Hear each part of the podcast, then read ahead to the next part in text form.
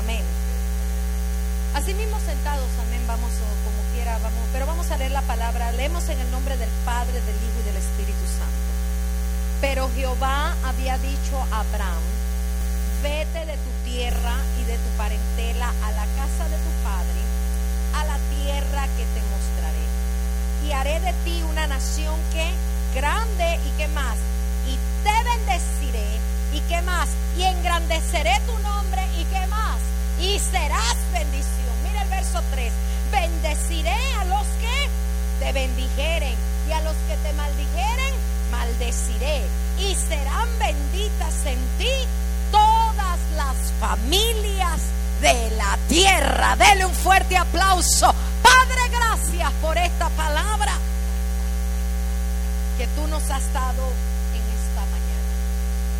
En una sociedad lejos de Dios. Acuérdese que cuando empezó en Génesis, el hombre y la mujer fallaron. Pero el plan de Dios nunca ha fallado. ¿Cuántos dicen amén? El hombre falla, la mujer falla, pero el propósito de Dios jamás ha sido un error. Así que varón, usted no es un error, usted es una bendición para este mundo, usted es una bendición para este planeta. Usted no es lo que dice la sociedad, usted es lo que dice Jehová. Y Dios te trajo este mundo para que seas bendición. Ahora en una sociedad lejos de Dios, lo que comienza con un pensamiento de Dios para que haya bendición en esta tierra, empieza con un hombre llamado Abraham. Ya Noé había hecho su parte, pero venía Abraham a hacer su parte. Lo que yo te quiero decir, ya tu papá hizo lo que tenía que hacer, ya tu tío hizo lo que tenía que hacer. Ahora te toca a ti, ahora es tu tiempo. Yo pensé que los varones iban a decir, aleluya, gloria a Dios. Voy a decirlo otra vez. Noé hizo lo suyo, Adán hizo lo suyo, Sem hizo lo suyo, pero ahora le llega el tiempo a Abraham. Lo que yo te quiero decir en esta mañana, que ha llegado tu tiempo para hacer cosas extraordinarias. Ha llegado tu hora para hacer cosas donde Dios te va a sacar de la zona cómoda y te va a meter en la fe.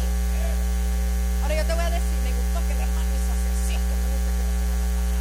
Muy así, tienes razón. Cuando Dios da una promesa es porque Él se va a encar- encargar de que se cumpla. Cuando Dios da una promesa, mira, yo soy parte de una promesa que Dios le dio a mi padre. Yo soy parte, mira, yo me veo a ese predicando y por eso usted ve, ay, esa hermana se mueve mucho. ¿Cómo no me voy a mover para adorar a Dios? Yo soy parte, aleluya, de una promesa que Dios le dio a mi, alaba la gloria de Dios, que Dios le dio a mi papá en 1987. Hoy mi papá está en el cielo, pero aquí está el cumplimiento de la promesa. Yo te ay, Rabacanda, yo siento la presencia de Dios, aleluya. Levanta tu mano, varón. Yo soy parte de un cumplimiento. Yo siento su presencia. Siento la presencia de Dios, aleluya.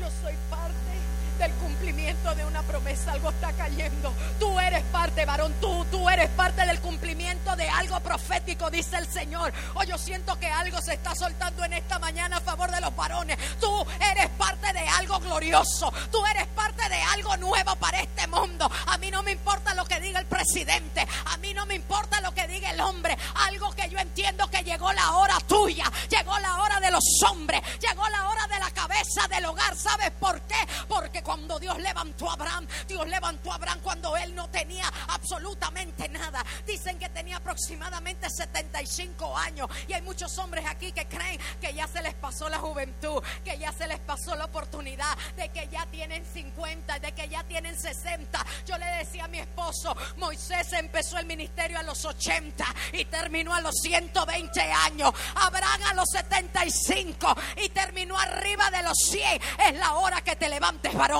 Alaba la gloria de Dios. Es la hora de que te levantes. La sociedad dirá muchas cosas, sobre todo la cultura en que usted fue criado. Cuando Dios le habla a Abraham, él estaba en Ur de los Caldeos. Y en Ur se adoraba al sol, la luna, las estrellas. Cuando Dios te llamó, ¿dónde estabas tú? Cuando Dios te llamó, ¿dónde estabas tú? Cuando Dios te llamó, ¿dónde estabas? ¿Qué estabas haciendo? Tal vez estabas borracho, pero hoy estás en la casa de Dios. Tal vez estabas con, tus compadres, hoy estás con tu esposa y tu familia en la casa de Dios. Yo no sé de dónde Dios te sacó, pero hoy estás un domingo aplaudiendo con tu familia. Mira, no hay regalo más grande que le puedas dar a tu hijo que estar en la casa de Dios aplaudiendo, que estar en la casa de Dios. ¿Sabes por qué? Porque tú eres parte de la oración de alguien. Mi tío estuvo orando por mi papá muchos años porque mi papá era un vago borracho, máquina de hacer dinero. Hacía mucho dinero mi papá, pero tenía a mi mamá enferma de los nervios. Ya mi mamá no aguantaba, mujer. Ya mi mamá estaba enferma de los nervios, pero ella allí aguantaba. Mi mamá me dijo en estos días, Clarisa, aguanté por amor a mi familia. Aguanté, pero eso lo hizo ella. Yo no le estoy diciendo a usted que lo haga. Porque ahora estamos en otros tiempos y, y pero en ese tiempo, en los 80, nadie le dijo a mi mamá que aguantara, pero ella aguantó. Aguantó en silencio y le inyectaban para los nervios. Pero es que ahora entiendo que Dios tenía un plan maravilloso que tal vez antes no entendía, pero ahora lo estoy entendiendo cada vez que voy a un lugar. Estaba, estaba eh, adorando al Señor, la hermana me dice, me abraza, que mientras estábamos cantando hace un rato, ella fue sana de sus piernas. Alaba la gloria de Dios. Es que eso no soy yo, eso es parte de un hombre que dejó la borrachera, que dejó el cigarrillo, dejó las mujeres y dijo, he decidido seguir. Mira, varón, yo te voy a decir algo. Mi papá era una máquina de hacer dinero. Tenía todo, teníamos todo. Era presidente del comité católico del barrio, más católico que cualquier católico. Se persinaba, tomaba la... Eso mismo, ya se me olvidó. Yo me acuerdo, hermano, cómo era mi papá. Yo estaba pequeña y me acuerdo firmemente cómo el Señor permitió que un día lo invitaran a una campaña. Que un día mi tío le dijera Serrano, vamos para una campaña. Y él dijo, nunca voy a ser cristiano. Así como usted dijo una vez. Nunca voy a ser cristiano. Pero él sintió que alguien lo levantó de la silla. Y cuando él se dio cuenta estaba donde había más de cinco mil personas. Él no entendía qué estaba pasando y comenzó en ese tiempo se predicaba fuerte contra el pecado. Ahora no se puede predicar así porque la gente se ofende. Pero en ese tiempo allá, en los 80, se predicaba. todo el mundo iba para el infierno, el adúltero para el infierno, el borracho para el infierno. Y yo a mi papá estaba listo. Y como los predicadores antes predicaban así, así como yo gritaba, predicaban así, mi papá le dijo a mi mamá, ¿sabes qué? Porque en Panamá se dice así, con lo que dijo el predicador yo estoy frito. Porque todo lo que él está diciendo que lleva al infierno, todo lo hago yo. Y empezó a llorar. Y le dijo a mi mamá eso de que de los hombres no lloran, eso lo enseñó una cultura. Mira, yo te voy a decir algo, varón. Yo le voy a decir algo con todo mi corazón. La cultura podrá decir lo que sea, pero cuando uno está ante la presencia del Señor, la cultura no vale nada. Jesús lloró ante la tumba de Lázaro. Esdras cuando estaba orando lloró y clamó. Yo te voy a decir algo. La cultura te ha hecho ver de que tú tienes que ser fuerte, de que los niños, mira, algo que le hemos enseñado mal a los niños. Y cuando un niño se cae y se da un pepazo bien grande, no llore que usted es un hombre. No llore que usted es un hombre. Y el Señor me enseñó alguna vez. Un día un niño en la iglesia se cayó, y pero se dio duro. Y yo de, de metiche. No llores, papá, que tú eres un, eres un hombre. Y estaba llorando, pero me duele. Y miré a mi esposo y le dije, tiene razón. El hecho que se golpee no significa que por ser hombre, varón, macho, masculino, no le duele. Lo que pasa es que la cultura nos ha enseñado que el hombre no llora. Eso es antibíblico. Totalmente antibíblico. ¿Por Porque si Jesús lloró, es para demostrarle a los hombres que los hombres tienen todo el derecho de llorar cuantas veces quieran. Yo no te voy a juzgar, yo no te voy a señalar. Dale un fuerte aplauso al Señor.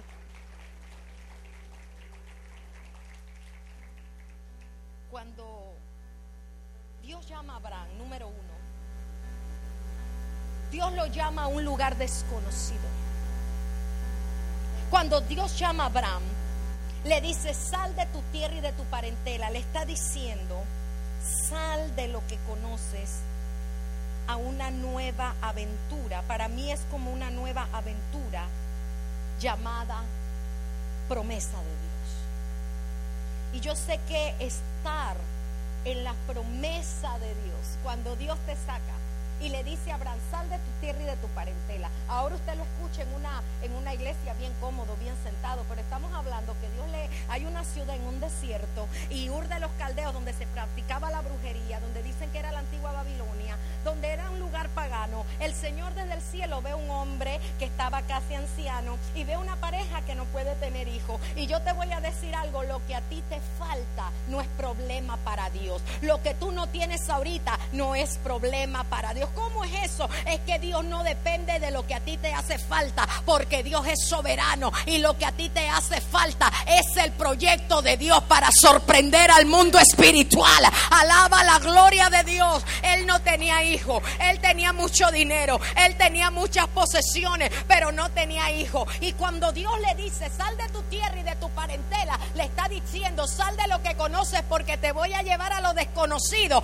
Pero cuando vayas a lo desconocido, yo no sé si hay alguien que está comprendiendo. No vas a estar solo. Y lo que yo te quiero decir, varón, yo no sé qué palabra profética, cuánto has recibido palabra profética. Yo no sé qué palabra profética has recibido, pero viene el tiempo del cumplimiento. Viene el tiempo donde Dios abrirá las ventanas de los cielos y derramará de su gloria como nunca en tu vida. Pero tienes que creer que eso va a venir. Tienes que creer que eso va a venir, dije. Tienes que creerlo. Abraham salió, por eso le dicen el padre de la fe, porque él va saliendo y él no sabe ni para dónde va. Él no sabe hacia qué dirección va, pero él sabe de que alguien en el cielo le estaba diciendo, sal de la tierra y sal de tu parentela a la tierra que te mostraré, porque voy a hacer algo grande contigo. Y el Señor me hablaba en la madrugada y me decía, dile a mi pueblo que todavía no ha entendido, sobre todo a varones, que yo quiero hacer cosas grandes con ellos, que yo quiero ser, yo no sé si aquí hay varón que lo está comprendiendo. Yo, dice Jehová, quiero hacer cosas grandes. Pero tienes que creerlo. Yo no voy a creer lo que dice una estadística. Nosotros estamos muy encadenados a las noticias, estamos muy atados. Las noticias no te van a levantar, las noticias no te van a animar, pero la palabra te va a hacer recordar de que cuando Él te dijo que salieras del mundo, no es porque te iba a dejar tirado, era porque te iba a dar algo grande y algo que tú ni siquiera esperas que viene para tu vida. Ayer me mandaba una amiga mía um, una foto, 150 varones para un retiro. Y yo le decía, es que los varones están en fuego. Están en el fuego del Espíritu. ¿Por qué? Porque cuando Dios te da una palabra, tú tienes que entenderla. Deja que Dios, mira, Dios nunca te va a pedir algo para avergonzarte. Dios nunca te va a pedir algo para humillarte. Cuando Él te pide algo, es porque lo que tiene es mejor que lo que dejaste. Así que ya no te lamentes por ese negocio que no se dio. No te lamentes por el dinero. Ay, Padre. No te, no te lamentes por el dinero que te robaron. No te lamentes por el préstamo que hiciste y te quedaron mal. Ya tú sabes que para la otra no lo hagas. Tampoco vas a estar ahí repartiendo tu sudor y tu esfuerzo a gente malagradecida, ¿verdad que sí? Pero a veces como hombre, usted dirá, hermana, ¿y usted cómo puede hablar como, como hombre si usted es mujer? Porque leo la palabra. Yo estoy hablando en base a la palabra, porque el hecho que Dios te haya llamado no significa que no vas a cometer decisiones malas. El hecho que Dios te llamó no significa que no vayas a cometer errores. El hecho que Dios te haya llamado no significa que habrá momentos donde tú te sientas solo. El hecho que Dios te haya llamado no significa que habrá momentos que vas a tomar malas decisiones, pero aún así hay una promesa que reposa sobre tu vida. Yo te bendeciré. Y yo quiero que tú te lleves esa palabra para tu casa. Dios me ha bendecido. No importa lo que diga el hombre, Dios me ha bendecido. Yo no sé si hay alguien que me pueda tocar el piano. Dice la escritura que Abraham sale, pero sale. Dios le dice, sal de tu tierra y sal de tu parentela. Porque yo te voy, voy a hacer de ti una nación grande. Imagínate un anciano y otra anciana y está Dios diciéndole, yo voy a darte una nación grande. Y él está viendo que su esposa está vieja y que él está viejo, pero Dios dijo, yo voy a hacer de ti una nación grande. No, hermana, es que yo no tengo papeles. ¿Cómo Dios me va a dar un negocio si Dios dijo que va a bendecirte? Él no le importa si tienes o no tienes papeles. Él está en el cielo. Alaba la gloria de Dios. Hermana, ¿cómo voy a comprar esa casa? Alaba la gloria de Dios. Es que tú tienes una ciudadanía en el cielo. Tu padre es el dueño del oro y de la plata. Y por años has estado esperando porque te sientes que, que solamente no quieres hacer. Mira, cuando tú llegaste a este país, varón, tú no tenías nada. Ahora tienes troca, ahora tienes casa. Muchos de ustedes tienen negocio. No tenías teléfono. Muchos vinieron sin zapatos. Oh, pero Dios ha cumplido su parte del plan. Él te ha bendecido. ¿Dónde están esos hombres que han sido bendecidos? Tú dirás, me han humillado. Me han menospreciado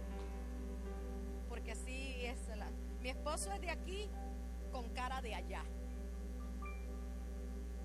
Él es de aquí. Y él ha sufrido discriminación. Pero es como yo le digo, ¿qué importa? Yo speak en la English y no más. No, no importa. Sufrido discrimination y voy a, voy a andar yo así, me porque como estamos en la generación de cristal y no nos pueden hacer pum porque no reprendo al diablo. Yo no soy de cristal, yo soy hijo de Dios, yo soy hija de Dios y Dios me hizo para pelear la buena batalla de la fe. Así que varón, Dios trajo esta chaparra gritona para decirte, tú estás bajo un pacto, tú estás bajo una promesa. Y si al diablo no le gusta, ese no es el problema suyo. Usted, su misión es creerle a Dios. Cuando Abraham salió, Abraham salió con un problema. Diga, un problema. ¿Quién tiene problemas aquí? Abraham salió con varios problemas. Salió con un sobrino, salió con un gentío, porque así somos también los hispanos, ¿verdad que sí? Y sale y Dios le dice, sal de tu tierra y de tu parentela. Lo que Dios te quiere decir, lo que dejaste, oh my God, lo que dejaste atrás, queda atrás. Voy a decirlo otra vez para ver si alguien lo oye. Lo que quedó atrás, ¿dónde queda? ¿Para qué lo vas a ir a buscar? Y habemos, habemos personas que queremos estar corriendo, agarrar amarguras porque mi papá nunca me dijo que me amaba. Porque mi papá nunca, porque así eran los abuelos de antes pero formó en ti un hombre trabajador. Ahora uno le da todo a los hijos y son más vagos que uno. ¿Verdad que sí? Uno le da todo y uno tiene que pagar para cortar las... Ah, eso, para cortar, es que en Panamá decimos hierba, para cortar la hierba. Hay que pagar para todo. El niño tiene iPhone, PS no sé qué, Nintendo, televisión, pantalla. Y el niño está aburrido. Pero ¿cómo te enseñó tu papá a trabajar como hombre? Vaya a partirse el lomo, decimos en Panamá, partirse el lomo. Cuando te dijo, papito de mi, ¿qué? Papito de nada. ¿Verdad que sí? ¿Cómo? Me gustó eso, eso, échale, échale. A jalar, a trabajar. Así me gustó como dijo, así es la cosa. ¿Para qué vamos a, a, dibujar las cosas y hay que ser finoli? ¡No! ¿Cómo fue? Yo soy panameña, enséñame. A jalar, hombre salirle al toro. No sé qué es eso, pero échele. Así es. ¿Por qué? Porque la vida es dura. no, ahora uno, te- usted papá, usted se parte el lomo para que su hijo tenga las mejores Jordan. ¿Y cuándo fue la última vez que el, el hijote grande de 15 años le dijo, te amo? Te besó. No, no, porque esta cultura, ay, a los papás, no, el, muchacho no. ¿Qué? Déjese de eso, deje que su hijo lo bese y lo llene de saliva, lo que sea, porque es su hijo. Es su hija. Hemos perdido mucho, hermano. Tenemos la vida cargada de problemas, pero eso no significa que Dios no nos ame. Eso no significa que Dios no tenga un plan para nosotros. A usted, su papá le enseñó a trabajar. Por eso cuando usted cruzó ese río, ese desierto, usted estaba dispuesto a trapear, a hacer lo que sea. ¿Pero por qué? Porque un padre lo enseñó a ser hombre. ¿O me equivoco? Y cuando el viejito se enfermó, cuando ya ese hombre fuerte se enfermó, ese que lo traía traqueando dedo, órale, vamos. Cuando ese viejito usted lo vio en el hospital, o muchos no pudieron ni siquiera enterrarlo, no podían cruzar para enterrarlo. ¿Qué fue lo primero que usted se acordó de ese viejito? No todos fueron borrachos maltratadores, hubieron padres buenos. No todos fueron borrachos maltratadores. Hubieron padres estrictos que enseñaron a, a usted a ser persona de bien, ¿verdad que sí? Y cuando ese viejito ya no estaba aquí, ¿qué fue lo primero que usted se acordó? Dígalo, hermano.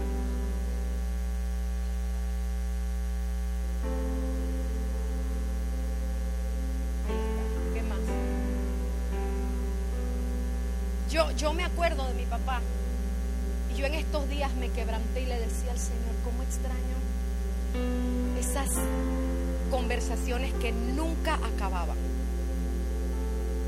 Yo entraba al carro, y yo, soy más o menos de la era moderna, y yo entraba al carro, era un Toyota 1984. En ese tiempo unos venían con aire, otros sin aire. Mi papá se le ocurrió comprar el sin aire en Panamá. En- en- bueno, hay más. Yo creo que yo soy la más vieja aquí porque nadie se acuerda de esos carros. Pero en ese tiempo era así, tú lo escogías con o sin aire. Y yo me acuerdo que ese carro era 4 por era todo ese Toyota. Y ese carro, una vez yo estaba cantando en un evento, había mucha gente. Mi papá estaba más pobre que un pobre. Todo lo perdió, varón. De tener dinero, el banco le quitó. Bueno, nos quitó hasta la casa. ¿Para qué vamos a hacer cuento tan largo? Pero jamás vi a mi papá renegar ante Dios. Él decía, prefiero esta vida de pobreza que andar borracho en las calles. Prefiero esta vida de pobreza perder a mi familia. Y yo era joven, yo que voy a entender a un hombre que lo tenía todo y nosotros pasando, como dice Marino, más pena que piojo en peluca. Yo no entendía. Porque los jóvenes ahora, yo quiero esto, yo quiero lo otro, van mal en la escuela, son malcriados y uno les da todo. Y no, no, deja tú los lo echan a perder a los abuelos. Mi mamá no vive conmigo porque está cuidando nieto allá. Y yo le digo, no, no, es que no, y ese es otro cuento. El asunto es, yo tengo el mensaje allá, pero Dios me ha dado esta línea. Porque yo quiero que oremos. Yo te puedo predicar el mensaje más increíble. Pero lo único que yo quiero es que tú salgas de aquí entendiendo que Dios tiene un plan. No porque seas guapo o perfecto, es porque a Dios le da la gana. Ese día, habían no sé cuánta gente en ese estadio y no podíamos salir. Y llega un hermano, se había inundado las calles. Usted sabe cómo es en nuestros países, los gobiernos no hacen nada. Esas calles que parecían. Y se entra un hermano, pobrecito. ¿De quién será ese carro verde? Se lo está llevando la corriente. Y mi papá, él no era vergonzoso. Es el mío yo.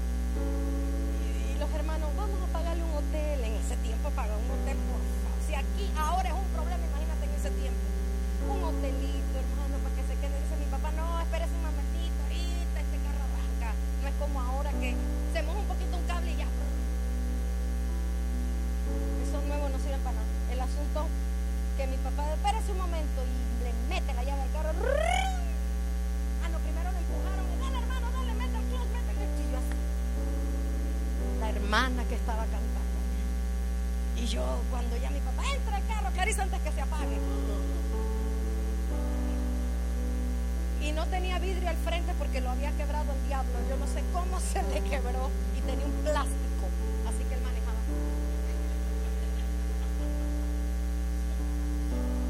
¿Cómo extraño ese día hoy? Me gustaría entrar en ese charco ayudarle a traer el carro. Pero como era adolescente, todo me daba pena, hello. Y yo estaba en el carro y mi papá me vio tan decaída. Me dijo, mija, esto es temporal. Tú vas a ver un día, Dios nos va a dar buenos carros. Y en mi mente, ¿cómo? No tenemos ni para la carne. Teníamos una refrigeradora de este tamaño que no podíamos ni llenarla. Mi papá, de ser un hombre de dinero, tuvo que aprender a que llegaran los hermanos con bolsitas de comida. Hermano Serrano, aquí está la bolsa de comida. Y yo con una pena. ¡Wow! ¡Qué lecciones, verdad! Porque cuando tú vas dentro del propósito de Dios, Dios te va a moldear. Dios te va a quebrar el orgullo, varón. Eso que estás pasando no es para destruirte. Es para bendecirte. Vale la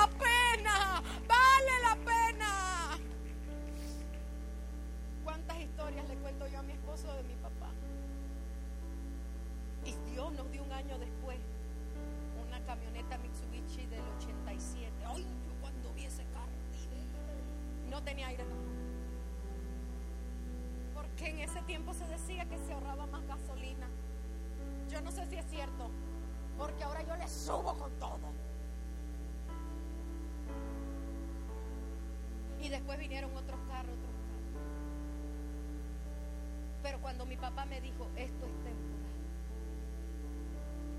aprendí una lección después que él murió, que él tenía la razón. A él le decía, mi hermano, predique usted y que su hija cante. Y él dijo, no, un día yo no voy a estar aquí. Ella necesita entender a lo que Dios la llama. Él renunció, hermano, a su propio llamado. Ahora él no está y tenía la razón. Porque un día Dios le dijo Pantín, porque él, se llamaba Pantaleón. Acuérdese que ese nombre lo buscaban en Almanaque. Florencio, Fidencio, Runquencio, Rumpesco, Pantaleón, yo no sé qué me le tocó a mi papá. Entonces le decían Pantín. Entonces mi abuela le quería poner Juvenal. Pero mi abuelo, borracho, fue a inscribirlo. Se armó de valor con mi abuela. Y le puso Pantaleón Serrano, ¿qué tal? ¿Saben que así era antes, verdad? Lo que pasa es que muchos ya no se acuerdan. Ya no se acuerdan de ese ranchito hermoso, de ese café, de esas convers, de esos chistes, ¿verdad? Sanos, no vulgares como. Ahora tú estás aquí, con esto termino, ahora tú estás aquí con tu hijo. Estás en la iglesia un domingo. Porque Dios te dijo, sal de tu tierra y de tu parentela y de la casa de tu padre y haré de ti una nación grande y te bendeciré. Quiero saber, varón, solo a los varones, Dios te ha bendecido. Habrá alguien que me levante las manos y me diga, Dios me ha bendecido. has sufrido, has llorado, te han humillado, te han menospreciado, pero el día que te puedes comer un buen plato de carne, te lo comes. Te han abandonado, te han dado la espalda. ¿Verdad que sí? ¿Y qué? Tú estás aquí. Porque hubo una palabra, hay una palabra, hay una promesa. Y esta palabra también es para las mujeres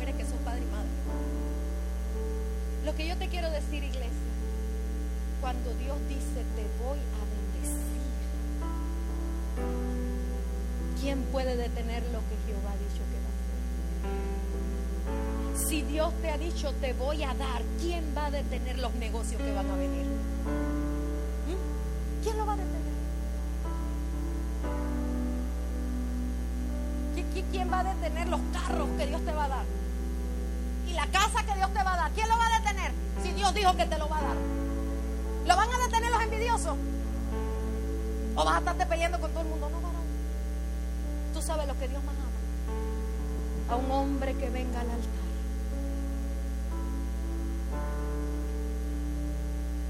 Sus fracasos. ¿Cuántos hombres han fracasado aquí? ¿Cuántos han hecho pésimas inversiones? Pero aquí estás con tu esposa. ¿Cuántas peleas no te has echado con tu honey?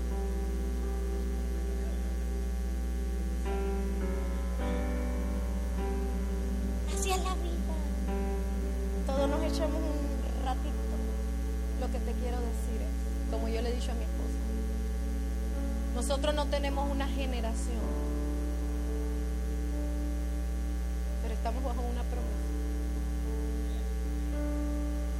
aunque no tengamos generación de nuestras entrañas, hay una generación donde cada lugar donde vamos que llora, que se quebranta, que recibe milagros, que están quebrantados, como muchos que están viendo aquí. ¿Por qué? Porque un día Dios nos da una palabra. Póngase de pie. ¿Cuántos sienten la presencia de Dios?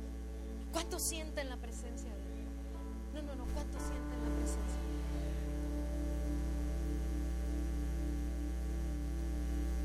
Dios tuvo que restaurar a Abraham muchas veces, ya que para cumplir el plan perfecto de Dios hay que ser procesados por Dios hasta que seamos espiritualmente de acuerdo a su divina voluntad.